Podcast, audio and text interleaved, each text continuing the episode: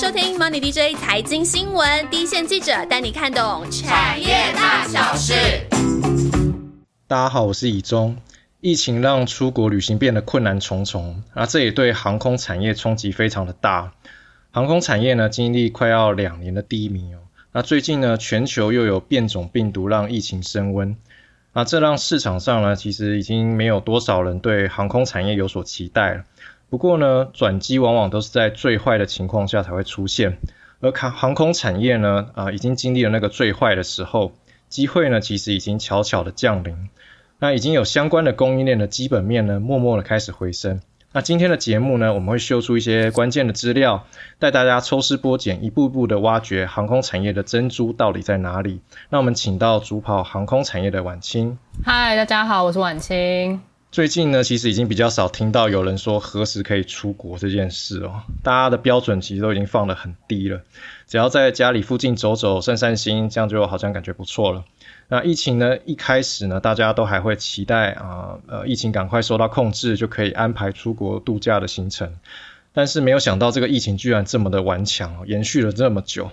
那呃，人其实都会习惯了，然后人呢，其实也很容易就会遗忘。大家都。啊，大家不知道会不会这样觉得哦？就是我们现在呢，回想起之前出国啊，就会好像是在回想我们小时候在做什么事情一样，非常的久远。好啊，那现在呢，过了呃一年半了，大家还是不能够出国。不过呢，最近可以看到啊，航空运输的族群，像是华航、长龙航，最近他们的股价都有一些表现。虽然都是大涨一天就开始修正，但是也会让人家觉得是不是后面还有行情哦？那他们的在涨什么呢？嗯，对，其实现在我们看到的那个国内航空双雄啊，就是长荣航跟华航，它的热度啊，其实是主要是来自他们的货运旺季。那以往的传统旺季呢，虽然会推升运价向上，但是在疫情之后，全球的旅运大幅缩减影响之下，其实我们从之前就可以看到嘛，客运减少了很多班机，比较少人出国了。那在减少客机的班机的情况底下呢，客机机腹的运能也就是跟着一起变少了，那就变成整个航空货运我们在讲它。它的运能的供给上面呢，也就会跟着客机一起减少。但是全球的空运需求本身是没有减少的，甚至还我们也看到好几次，因为防疫物资啊、远距工作的电子产品等等一些比较迫切的需求，它是促使整个运价变高。那近期其实就受到中国在控制他们国内一些 Delta 病毒的一些疫情的相关措施，那又让两岸的运价就是开始有几波涨势，那就会推升长荣航跟华航变成整个市场的瞩目的焦点。那其实就是因为在疫情开始限制客运的这个大前提之下，就带动了航空货运的运价开始走高。那疫情是从去年开始的嘛？那当刚刚以中也讲了，到现在它还因为很多的那个。变异株的这些新的疫情影响，整个大环境是起伏不定的。那这个其实我们真的去把它拉长远来看，也许我们回过头来看，它会是只是短期的一两年的一个短期现象。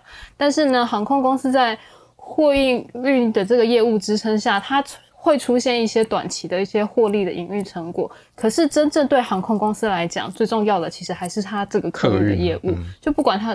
对对，他客运的，就是我们以前出去玩的时候，我们这些客人就是买机票这些信息，还是对他而言，这个业务还是比较重要的。这个业务的缺口，其实说穿了，就算货运的运价再怎么去成长，它都是补不上来的。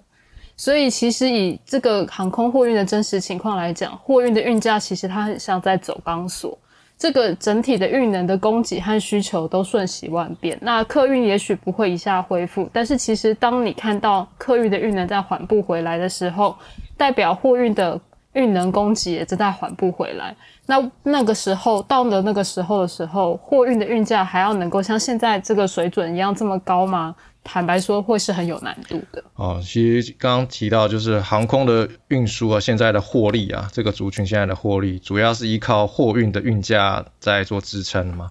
但是晚清刚刚也说明到，现在华航啊、长龙航这些运输业者也啊，也因为太过依靠那个货运，所以未来的呃货运运价以及需求的变化，就会对这个族群有比较高的敏感性。所以刚刚才提到说，像在走钢索嘛，所以这个族群未来还是需要谨慎的在看待。不过。过是对，不过呃，难道航空产业就没有比较值得关注的族群族群吗？其实不是哦。今天我们要介绍一个相关的族群，它正在经历产业呃供应链变迁的淘汰赛。那幸存下来了呢，就会有非常大的转单的商机哦。那这个产业呢，就是航太零组件。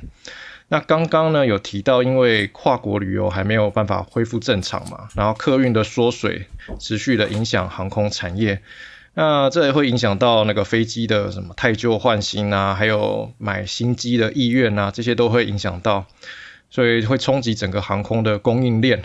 那两大的民航机的业者呢，像是波音以及空巴，他们的交机数量也都减少了。那这对航太零组件的需求也就会相对的减少。不过这样的情况呢，在今年似乎开始有一些变化。晚清，嗯，是啊，李忠刚刚说的其实都没有错。那台湾航太产业它的主要业务就是跟着民航机的这个两大厂啊，空巴跟波音共存共荣。那疫情之后，其实航空公司是看不见正常运转的时间点的。那他们当然对新飞机的交机会是能推则推，能缓则缓，或者有些就是干脆他就是认赔，就是把定金赔给这两大厂了事这样子。那其实两大厂也看见这个状况，加上他们的主要的产区欧美疫情也都很严重，所以他们整体的月产能是锐减的。那航太厂呢，订单当然就跟着缩水。如果回顾去年的状况的话，大概去年是二三月的时候疫情爆发嘛，那过了大概两个月，到了五六月，真的一点都不夸张。有的航太厂真的是直接向我们坦白说，航太订单基本上就叫做归零了。那那么惨？对，就是完全是没有，就再也不拿了这样子。那经过一整年以后，虽然疫情还是在反复，但是对航空产业而言，他们其实一定要开始去想办法，在这个疫情下。开始生存，要学会跟疫情共存。那去设想在疫情下他们的产业状况应该是会是怎么样子的，所以他们慢慢的还是会回来说，该太旧换新的飞机还是要太旧换新这样子。那所以以空巴跟波音今年到七月底为止的一个交机数量来看的话，波音大概是一百八十七架。那这个数字其实是已经超越去年全年的交机数量了。那空巴大概是三百四十四架，那这也接近去年全年的交机水准。所以航太厂商其实他们松口，上半年业绩虽然看起来还是平平，但是下半年客户的订单是已经有好转的现象。当然，这个离他们以前出货高峰的业绩水准还很遥远啦，但是至少谷底是已经走过去。所以两大民航业者呢，啊。他们的交机数量已经看到回温的迹象。那虽然啊，他们的订单啊离疫情之前还有一段距离啊，不过已经可以确定的是，已经开始慢慢脱离谷底了。是。不过各位观众，如果我们只是介绍你们脱离疫情谷底的产业，其实这样的产业其实很多，不需要我们特别做介绍。我们介绍的这个航太产业啊，是因为它之前真的是够惨啊。那因为飞机都飞没办法飞出去嘛，所以这种够惨的产业呢。啊，其实特别会有所谓的产业洗牌的情况，在这样的产业链的重组过程当中呢，常常会有订单重新分配的的状况，那这会让呃存活下来的厂商呢有机会迎来转单。对，其实没有错。在今年上半年的时候，我们刚刚讲到嘛，其实订单还没有回来。那但是两大厂跟引擎制造商，其实他们就开始去做一些供应链的盘点，因为很多他们的供应商，无论是在欧美或是在亚太，它都会有无法撑过疫情倒闭的厂商。那他们现在开始为了未来订单做准备的时候，他必须要厘清说，现在我到底零组件的供应状况是一个什么样的情况，然后去了解这个供应链。所以，如果有一些料件的产能空缺了，他要去找谁来补上这个缺口？那谁有能力去配合供应链缺口做新产品的开发，或者是他是有产能去负担更多的订单的？那这就是这些民航机厂商现在很迫切需要了解的。那一般像这样的航太大厂啊，通常他们零组件会给几家的供应链来做呢？嗯，其实以航太供应链来说啊，就是单独一个小小的零件，它都会找到两到三个供应商。而且它不会集中在单一一个国家或是一个区域，但在供应链重新洗牌的大环境里面，谁可以撑过谷底、抢占先机，就会变得很重要。因为你看，就算一些现在它两三个供应商倒了一两个，然后就剩下你一个，但是未来大厂一定还是会扶植一些新的供应商起来。那先进者但是先进者呢，他如果先抢到这个订单了，他都会有先进者优势，很有可能就是他会比较拿到比较大的份额这样子。OK，所以意思就是以前一个航太零组件会给两到三家的供应商去做嘛，但是现在疫情拖得比预期来的久，啊，让一些供应商倒闭出啊退出市场，那产业已经开始慢慢从谷底回来了，那既有的啊供应商呢就会有机会来填补这样的空缺哦。不过呢，呃，机会来了也也要吃得下才可以哦。那这需要具备哪些的条件呢？嗯，其实航太产业并并不是很困难啊，也不是能这样讲，它就是有它的门槛。那它的门槛呢，就是说出来就是几件事情：机器设备跟良率。那这些其实通通都是资本支出。所以，如果你是有足够的现金去负荷产品开发前期的一个调整过程，或者是你原先在疫情前你就有产能准备就绪，或者是你加入了新的产品开发以后，你还能够等待漫长的验证期的这些业者，他就会脱颖而出。那国内的航太厂呢，大部分其实也明确的指出，他们是真的有看见转单效益的。那这些都是他们过去累积在手的经验转换而来的。那其中其实有一些一直稳定获利的公司，那他们是更有信心去跟客户喊话，说他们准备好去开发新产品，然后拿更多的订单，增加他们的业绩。那本来就提前做好扩厂的公司就更不用讲了，那些产能是他们早就通过客户认证的，那新订单落袋基本上是理所当然。哦，所以呃，过去获利稳定，然后疫情之前呢，还有一些新增的产能可以赶得上这波的转单。啊，这些都是比较是那个可以获得转单的一些条件啦。那台厂呢，谁最符合这样的条件呢？有你觉得有哪些厂商它的受惠程度会比较大？呃，其实这是我跟一些跑线的一些同事都讨论过了。我们仔细评估下来，其实我们会觉得说汉翔、祝龙跟丰达科受惠的程度会是最大，他们都符合我们刚才提到的优势。他们有开发技术，有认证的新产能，也有资本去支撑他们去抢攻新的业务。那我就再稍微多谈一下这这几间公司啦。那因为就是只只讲他们三家，好像听起来很陌生这样子。那就是汉翔呢，其实就是它是国内的航太产业的龙头嘛。那它前身是以前开发 IDF 战斗机的航空工业发展中心。嗯，这边跟大家说一下，那个 IDF 其实就是金国号战斗机。对，然后很多其实当过兵的人，或者是有一些就是。这个年纪比较大的人，他们常常会嘲笑 IDF 战斗机，但是其实如果你真的去深入了解，说这个世界上有几个国家他自己具备自制战斗机的能力的话，那你就不会小看汉翔。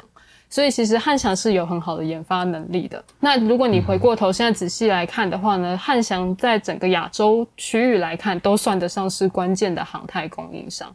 那他做了很多的呃机身的组合件，然后也有引擎的零组件。更重要的事情是，它有航太产业未来的关键材料——碳纤维复合材料厂。那这些都是疫情前汉翔才刚完成的。那包括是复合材料厂的新厂的建制啊，机甲四五厂的扩产。那这些都是未来汉翔能够拿下订单的潜在的竞争力。那大家不要，嗯哼，大家不要小看汉翔啊。对对对对对，大家所以大家不要觉得说好像就是 IDF 战斗机很逊，其实不是，能够做战战斗机真的是要花一些技术的这样。而且我们后来的工程师都被挖去韩国，所以韩国也可以做自己的战斗机，是把我们的工程师挖走 得到的结果。那么厉害？对啊，是啊。所以其实那再来我们台湾汉翔，我们再来谈另外一家厂商是祝龙。那祝龙它本身它挂牌的时间没有很久，它大概才挂牌两年左右，但它其实是个老牌、很老牌的航太厂，它在业界的历史不会输给汉翔。那我们一般认识祝龙的时候，我们都会知道说它的最大的客户叫做士必瑞。那士必瑞它其实前身是波音的机身工厂，那后来波音在上市的时候把它独立出去了。那祝龙作为这个士必瑞的供应商呢，它的主要业务大部分也是机身的结构件，然后品相非常非常的多。那除了跟世必瑞合作之外，它也是国内长荣航太跟汉翔的供应商。那刚好在祝龙挂牌之前，他们公司才打造好一个新厂。那他们因为过去就是这这么营运这么长的时间，手上也有一些充裕的现金，而且过去他们就是在机身零组件，虽然常常讲到他们的供应链啊竞争对手加数众多，但是疫情过后倒闭的也很多。所以大客户就积极的来跟祝融接洽，希望他们能够开发一些新业务。那公司去年底跟上半年，其实他就开始陆陆续续接到很多新案进行开发。那这些新案呢，到了今年的年底，到了明年都有机会会变成它的营收进账。OK，呃，另外一家刚刚提到还有一家是丰达科嘛，那其实这家我们是把它归类给那个跑钢铁人在跑啦。对，那我们主跑的记者呢，也认为这家公司也符合我们筛选的条件。对，在讨论之后以后，我们也分享一下我们同事对于丰达科的一些分析啊。他说呢，其实，在了解。我们了解之下呢，就是丰达克它其实是一个专业的航太的扣件厂，它专攻在引擎里面的螺丝螺帽，而且是全球的前四大厂之一。那它在疫情前呢，获利是一直在航太厂当中名列前茅。那二零一九年在就是远在疫情发生之前的时候，全球是一片看好航太产业会大幅成长。那丰达科也是一也是相信这个前提之下，他们也做了一些扩厂的工作，包括桃园跟中国昆山，他们都涨都涨，就是特别。扩出了新的产能。那到了二零二零年，他们本来在手也有上千个研发的一些货号要准备出货，但是就是被疫情延拖累，然后就延后了。那所以其实我们看到丰达科，它在产能啊、资金跟研发技术都到位的前提之下，它是很有机会成为未来民航机客户转单的首选厂商。OK，所以汉翔、祝融、丰达科这三家厂商都是。啊，在手资金相对比较充裕啦，然后重要的是呢，呃，疫情之前他们就已经把厂都扩好在那边了，而且都具有很不错的研发能力。那现在呢，他们的机会都已经来了，大家就可以多多留意了。那今天呢，这集讲了航空嘛，但是我们现在其实都还飞不出去，大家出国的记忆呢也越来越遥远，越来越模糊了。没错，那接下来呢？彩蛋时间就很重要了。晚清会努力帮大家唤起出国的记忆，然后现在进入我们的彩蛋时间。那我们刚刚其实聊到业绩复苏、订单回温跟重新出国玩，那这些关键其实都围绕着飞机这个交通工具。那其实我们讲飞机，我有一些比较有趣的采访经验来跟大家分享。那我个人是跟着华航去接过空巴 A 三五零的新机，然后是跟着那一架没有人坐过的新的飞机从法国图鲁斯机场飞回台湾。但并不是你每一次参加接机活动的时候都可以跟着新飞机一起飞回来。那那次可以的原因是因为我们认识的 A 三五零，它其实是广体客机，就是你坐飞机的时候，你看到你左边、右边都有一条走道，就是一共有两条走道的那种大飞机。那这种大飞机它才可以不用中途停下，直接从欧洲直飞飞回台湾。那那次去图鲁斯呢，其实我们也参观了空巴的厂。那空巴它的长体本身真的非常非常的巨大，但它并不像我们以为的会是很多流水线啊，或者是什么五轴工具机啊。那那些设备呢，其实都已经在零组件的供应商的厂里了。真正到了空巴跟波音的厂里面呢，他们做的事情其实就是最后的把关。他精密的把一段一段的飞机拼成完全体，然后安上座椅，外壳再喷上每个航空公司的涂装，然后开始进行测试，确定这台飞机安全无虞以后，再交到他的客户的。手里，那其实说到航太业这个跟飞机密不可分的产业，我们看它的前景，其实我们刚才也提到，这个波音、空巴两大厂在手订单很雄厚。那虽然世界上其实是还存在其他的飞机制造商了，但是这两家民航机大厂就是最重要的厂商。那既然航空公司永远都会去做太旧换新，那航太市场的需求呢是明确的，是还是可以期待它继续向上。那目前这个国际航协的，就是国际航空协会，就是呃，你可以把它想象成就是所有航空公司的一个工会这样子。那他们会去做一些产业的调查。那根据他们的预期呢，他们认为这个航空旅行就是客运这件事情，应该会先从几个国内航空发达的一些市场开始复苏。那哪些国家算是国内航空发达呢？其实像包括美国、中国、澳洲、巴西、印度、东南亚。这些区域都算是国内航空区域内航空很发达的一些市场，这样他们应该会比较快复苏。那这个国内航空跟区域航空呢？如果你把它变换成飞机的话呢，其实他们最主要直飞这些这个领域的飞机呢，都是单走道飞机。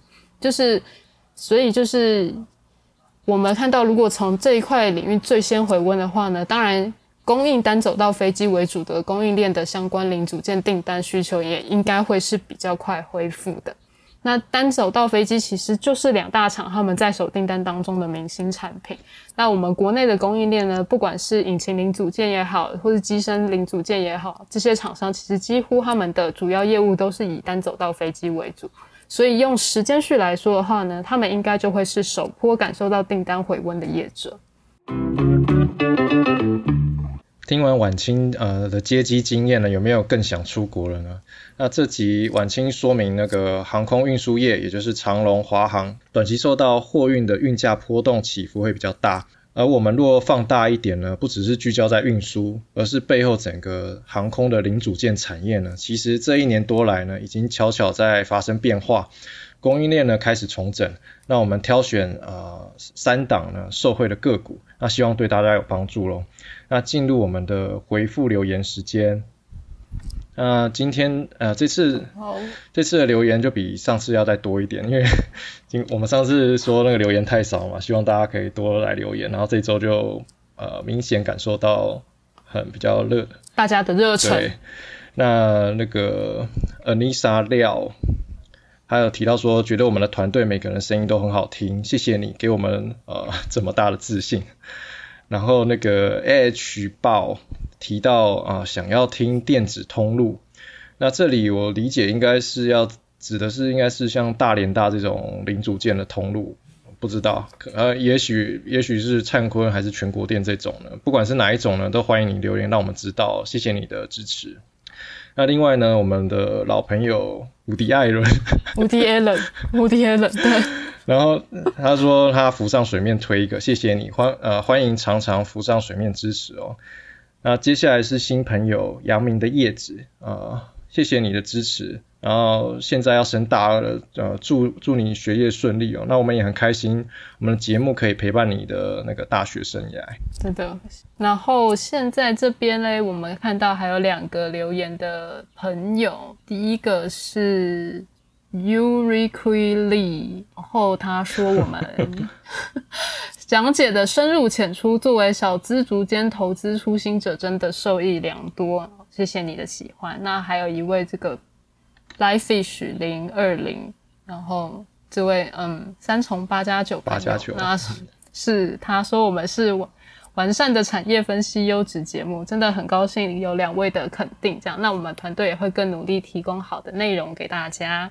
谢谢，然后是小猪爱好，呃，提到说他想要了解 IC 设计跟景气循环的关系，那有什么样的看法？那我们有去问主跑的记者，他说 IC 设计比较比较不是属于景气循环股，那它不因为它不是跟大宗原物料有什么样的联动性，那这个产业的观察重点会是聚焦在新产品啊、新应用，像是我们常常提到的那个 AI 啊、高速运算 HPC。这些产业所带动的产业需求，那又比方说，呃，四 G 手机转成五 G 手机呢，市场会在转换之前呢，啊，就会预期这个应用可能会即将有一个大爆发，所以都会提前进场布局，并且在这个后续市场发酵的时候再退场，大概是这样的逻辑概念啊。不过像是现在半导体供应链比较吃紧嘛，供不应求，所以市场也会看供需之间的状况作为一个判断的重要观察指标之一啦。那再是我们的老朋友 Run J 啊，谢谢你，哦耶，你要出现了，谢谢你那个贴心的那个时间轴的整理啊，而且你两集的那个金融股都有很仔细的 follow，那现在就其实就像你说的，真的是金光闪闪。对，那另外呢，那个卢卡有提到说觉得学习到很多，但是集数太少。呃，谢谢你的支持与建议哦。我们团队因为平常还有采访跟文字报道的工作啊，所以现在一周两集其实是比较是蛮紧绷的状态。但是我们可以保证的就是说呢，呃，一周两集的内容绝对不不会不会掺水，就是会提供对，一定是会提供最丰富的内容给你。对，我们都是重质不重量的。没错，没错。请大家相信我们。好，那自己的内容呢，希望大家喜欢，会大对大家有帮助。那一定要记得多多留言给我们哦，然后也多帮我们分享给节目啊，给那些身边的兄弟姐妹啊、亲朋好友。好，那我们下次见喽，拜拜，拜拜。